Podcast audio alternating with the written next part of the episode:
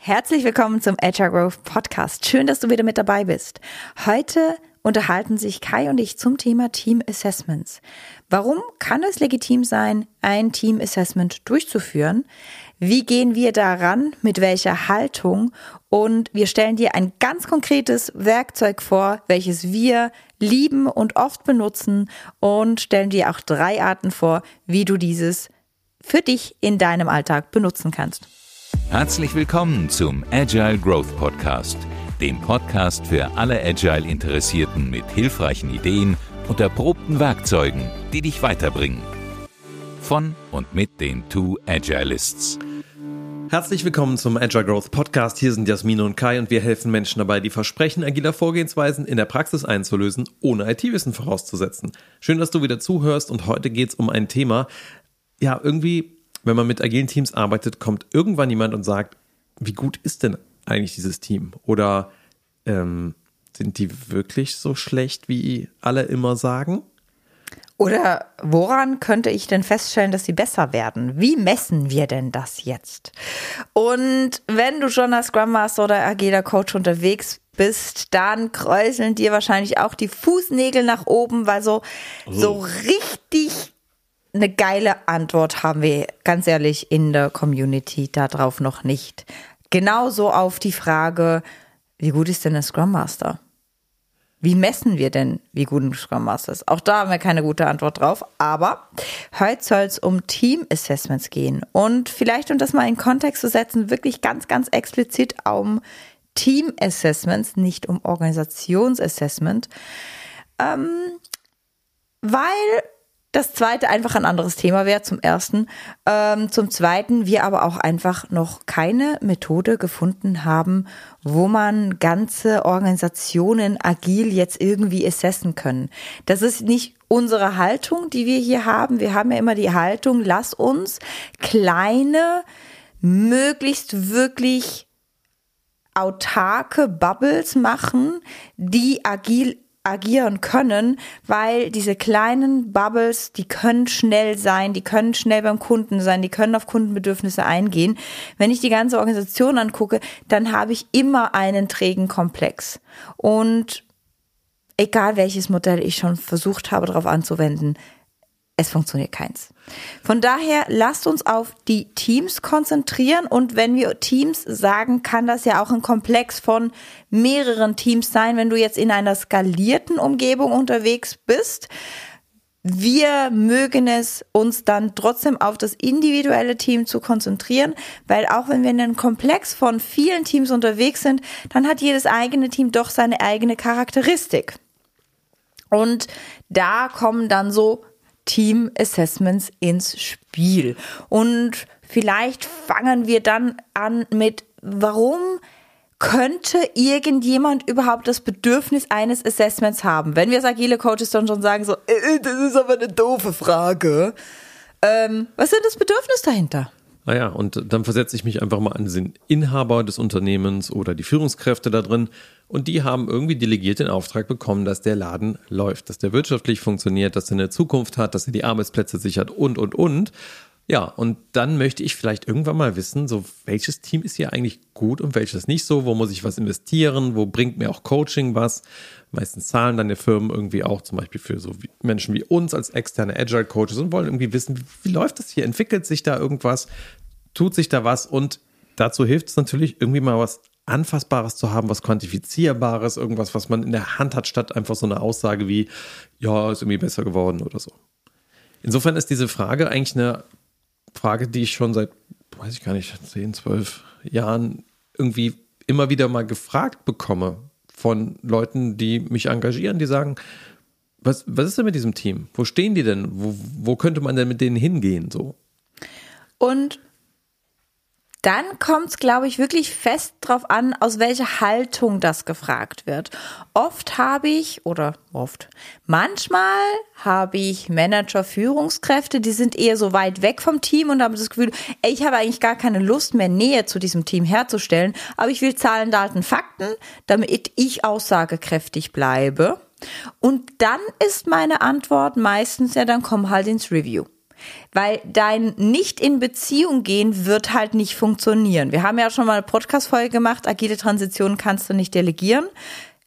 Das wird nicht funktionieren. Also dieses, ja, mh, hm, äh, eigentlich nicht so viel Lust mit dem Team zu interagieren, habe hab ich auch gar keine Zeit für. Da bin ich ja zu beschäftigt für.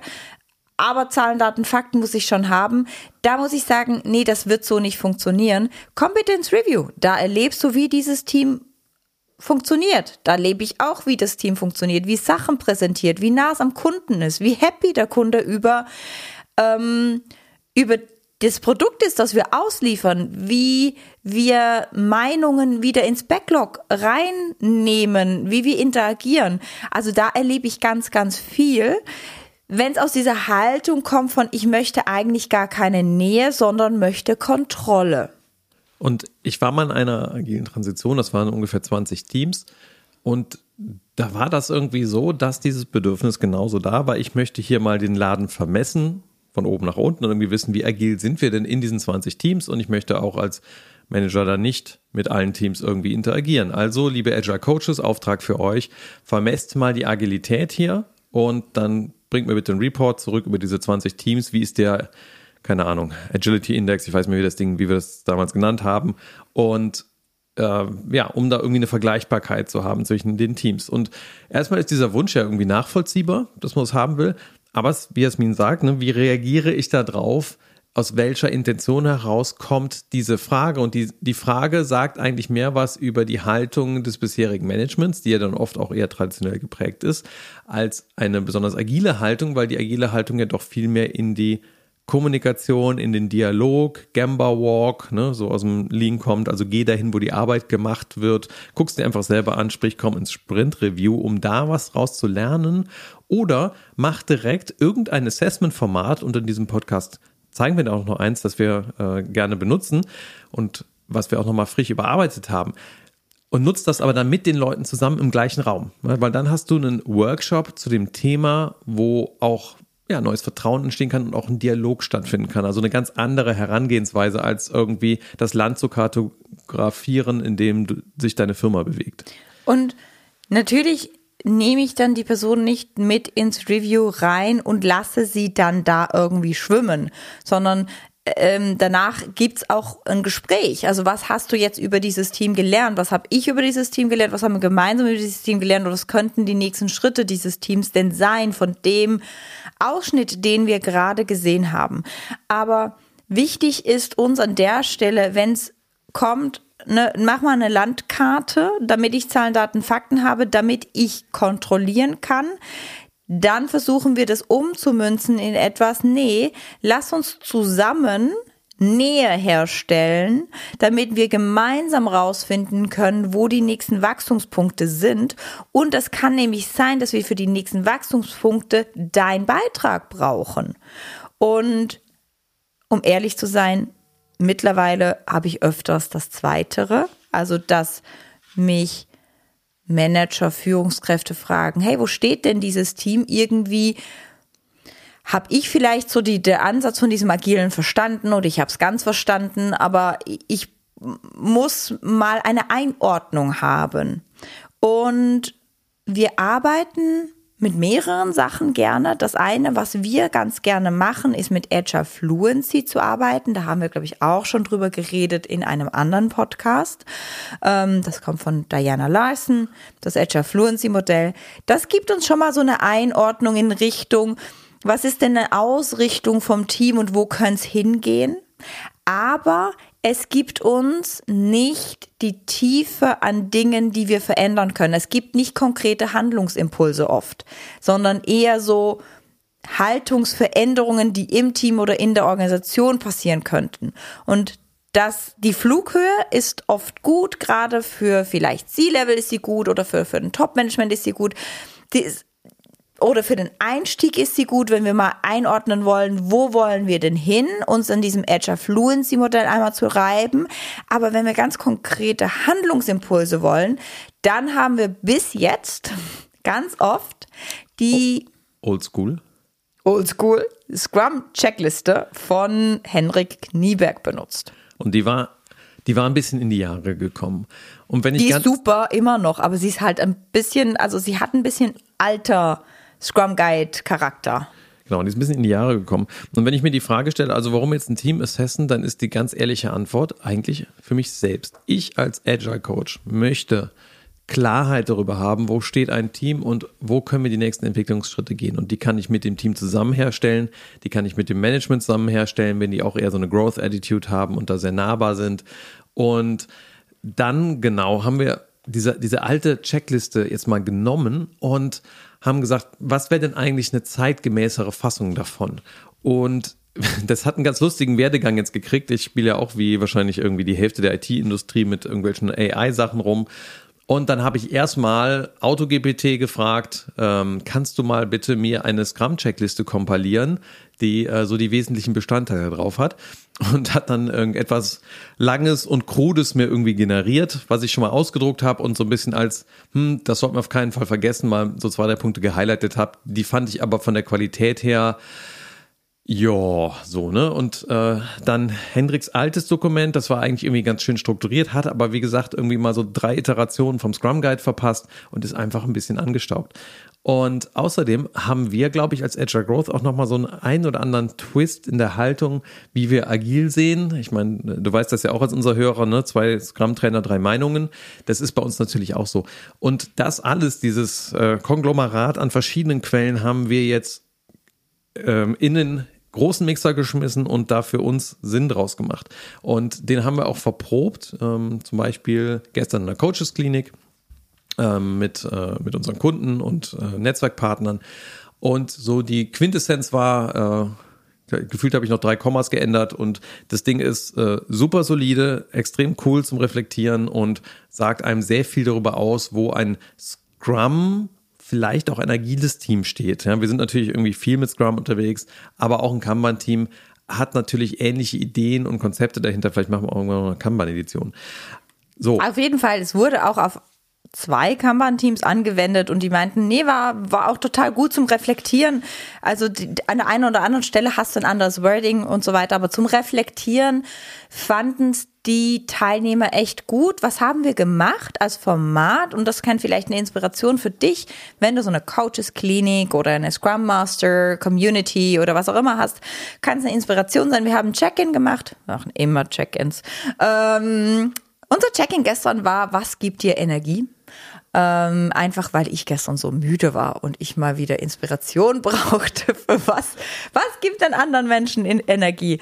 Und dann haben wir uns aufgesplittet in Zweierteams, wo der Kontext gegenseitig nicht unbedingt bekannt war, aber die gut voneinander lernen konnten. Die sind ja alle von der gleichen Firma gewesen und einfach gut voneinander lernen, weil sie dann doch vielleicht irgendwo mal was mit zu tun, miteinander zu tun haben könnten oder auch näher zusammenrücken möchten.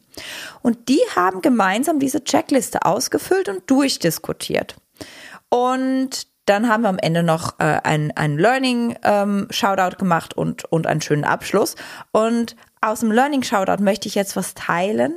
Wir haben am Ende von unserer Scrum Checkliste, ne, das ist eine zweiseitige Checkliste, die du einfach mal entweder für dich ausfüllen kannst, zum Beispiel auch mit einer Führungskraft gemeinsam ausfüllen kannst. Du kannst sie aber auch wirklich mit dem Team gemeinsam ausfüllen und als Reflexion nehmen. Aber am Ende haben wir die Essenz agilen Arbeitens, also drei Punkte. Und ich fand das ganz spannend aus dem, aus dem Learning Shoutout. Da hat ein Teilnehmer gesagt, na ja, die Essenz, die haben wir in, in meiner Bubble, in meinem Kontext. Ich glaube, die leben wir auch. Auch wenn ich auf der Checkliste ein oder zwei rote Punkte verteilen musste oder noch mehr, weil wir das einfach noch nicht machen oder es noch nicht anstand und trotzdem leben wir die Essenz. Und ein anderer Teilnehmer meinte, es wäre eigentlich ganz gut, wenn man die Essenz als erstes ausfüllt, dann die Checkliste durchgeht und dann nochmal kontrolliert, hat man jetzt eine andere Haltung zur Essenz bekommen. Fand ich beides total spannend. Und deswegen würden wir hier auch einmal mit der Essenz beginnen. Genau, und die 50 anderen Punkte, die da draufstehen, die kannst du dir ähm, ziehen. Wir packen in die Shownotes entsprechend einen Link, wo du das Dokument beziehen kannst. Und diese Essenz agilen Arbeitens, der erste Punkt ist, Die Art und Weise, wie die Menschen zusammenarbeiten, also der Prozess, gehört dem Scrum-Team selbst. Sie prägen aus, wie sie arbeiten wollen. Also sie selbst. Das ist, process can't be uh, rented, they have to be owned, sagt Craig Lahman zum Beispiel dazu. Ne? Genau, also wir, du hast dich ja in unserem Podcast schon gehört, wir machen ja ganz oft am Anfang einen Workshop mit den Teams oder ein Scrum-Training ähm, oder manchmal auch so ein Scrum, lass uns in Scrum und Kanban und ein bisschen was in anderen Zeug reingucken und dann, dann gucken und dann wirklich entscheiden, welchen Weg wollen wir gehen. Und ich finde, diesen Punkt siehst du ganz, ganz stark an Retrospektiven. Also wie eigenermächtigt ist ein Team in den Retrospektiven? Wie sehr können sie ihren Prozess selber umgestalten? Wie, ähm, wie stringent sind Sie mit den Aktionspunkten? Oder steht da immer drin, wir möchten das und das ändern und wir müssen dafür mit dem reden? Also haben Sie Aktionspunkte, die Sie selber umgestalten können und wollen? Und das soll jetzt nicht die Safe-Bashe hier werden. Safe hat für mich wieder zwei Scrum-Trainer, drei Meinungen oder äh, in unserer Firma heiß diskutiertes Topic. Safe hat für mich seinen Platz. Aber zum Beispiel, wenn du in so einem Safe-Kontext unterwegs In der Mülltonne? Du bist doof. Wenn du so in einem Safe-Kontext unterwegs bist, dann Sorry. kann es vorkommen, dass dein Team sagt, wir müssen ja hier genauso interagieren, wir müssen genauso schätzen, wir müssen genauso das machen, wir müssen so genauso das machen, weil das ist ja alles bei Safe so. Ich finde, das ist nicht die Aussage von Safe. Eig eigentlich nicht. Das ist die Anwendung eines Heroin-Junkies, wenn er Methadon, wenn er ein Methadon-Programm nimmt, wie äh, unser befreundeter ähm, Scrum äh, Coach oder Scrum Trainer Andy manchmal sagt. So, say, er sagt immer, Safe ist das äh, Methodonprogramm für Kontrollabhängige. Ähm, das kann sein, aber auch in dem Kontext kann es sein, dass dein Team sehr eigenmächtig seinen Prozess gestalten kann. Und das ist für uns die Essenz agilen Arbeitens, weil nur dann werdet ihr als Organisation besser und agiler. Und wenn es in diesem wir müssen alles so tun ist, dann ist es für uns nicht agil, weil dann können wir ja nicht das Beste rausholen. Dann können wir den Prozess ja nicht so gestalten, dass wir optimalen Nutzen an unseren Kunden bringen. Und dieser erste Schritt, der braucht oft ganz, ganz viel auch Persönlichkeitsentwicklung und Glaubenssatzentwicklung, weil Organisationen, Teams oft gelernt haben, wir können hier gar nichts ändern, wir dürfen hier nichts ändern. Das ist hier einfach so. Ähm, und diese Glaubenssätze alle zu verändern, zu merken, hey, wir dürfen hier, da hatte Kai jetzt zwei, dreimal mit, mit einem Team unglaublich coole Situationen, wo das Team einfach für sich reflektiert hat. Wir sind so auf, aus diesem, wir können nichts tun, Röschenschlaf aufgewacht und wir können unseren Prozess ändern. So, dass er für uns stimmig ist. Ja, und je nachdem, wie lange man das anders gemacht hat, kann das schon mal einen echten Unterschied machen für die Menschen. Zweiter Punkt der Essenz agilen Arbeitens. Eine Kultur der proaktiven Lösungsfindung herrscht vor. So, warum haben wir das da drauf gepackt? Für mich ist das das Gegenmodell zu dem permanenten Schuldverschieben, was wir in vielen Organisationen haben, der Verantwortungsvermeidung, der wir irgendwie entgehen. Ich lese den Satz nochmal vor. Eine Kultur der proaktiven Lösungsfindung herrscht vor. Menschen gehen nach vorne, betrachten die Vergangenheit, machen sich einen Kopf über die Optionen, die da sind und ergreifen eine dieser Optionen, weil sie es wollen, weil sie ins Gestalten kommen wollen, weil sie von der Haltung des Ich bin hier Opfer der Rahmenbedingungen und der anderen Teams und der Kunden und des Managements und so weiter hinkommen zu einem Ich habe hier Raum, ich kann, soll und darf den gestalten. Also ein bisschen nach Pippi Langstrumpf habe ich noch nie gemacht, wird schon gut gehen. Ähm, und ich mache mir die Welt, wie sie mir gefällt. Und ich mache mir die Welt, wie sie mir gefällt, genau also hingehen zu, ich kann proaktiv Lösungen finden. Und das könnte auch sein, dass ich darin scheitere.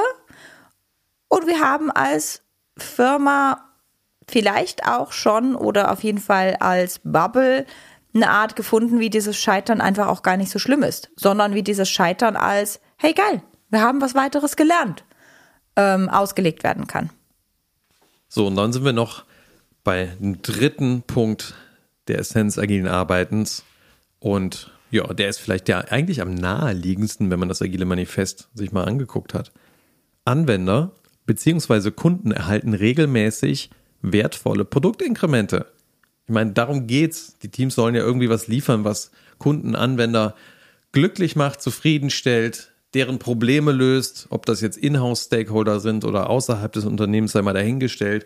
Aber wenn wir nicht regelmäßig was Wertvolles liefern, dann funktioniert was ganz grandios, gigantisch einfach nicht. Und viele der Konstrukte, die in Scrum da sind, sind einfach dazu da, das zu ermöglichen. Ein Product Owner, ein Backlog, irgendwie Sprints, die uns diese Reflexionsfläche dazu bieten, ob wir und wann wir Wert liefern und, und, und, und, und. Deswegen, also Prozess selbst besitzen, proaktive Lösungskultur, und regelmäßig was liefern, dann sind wir super fein damit, was sich daraus aus diesem Team ergeben hat, nämlich mit der Essenz des agilen Arbeitens. Und auf dem Rest der Checkliste findest du verschiedenste Punkte, die dich unterstützen könnten, diese Essenz ins Leben zu bringen.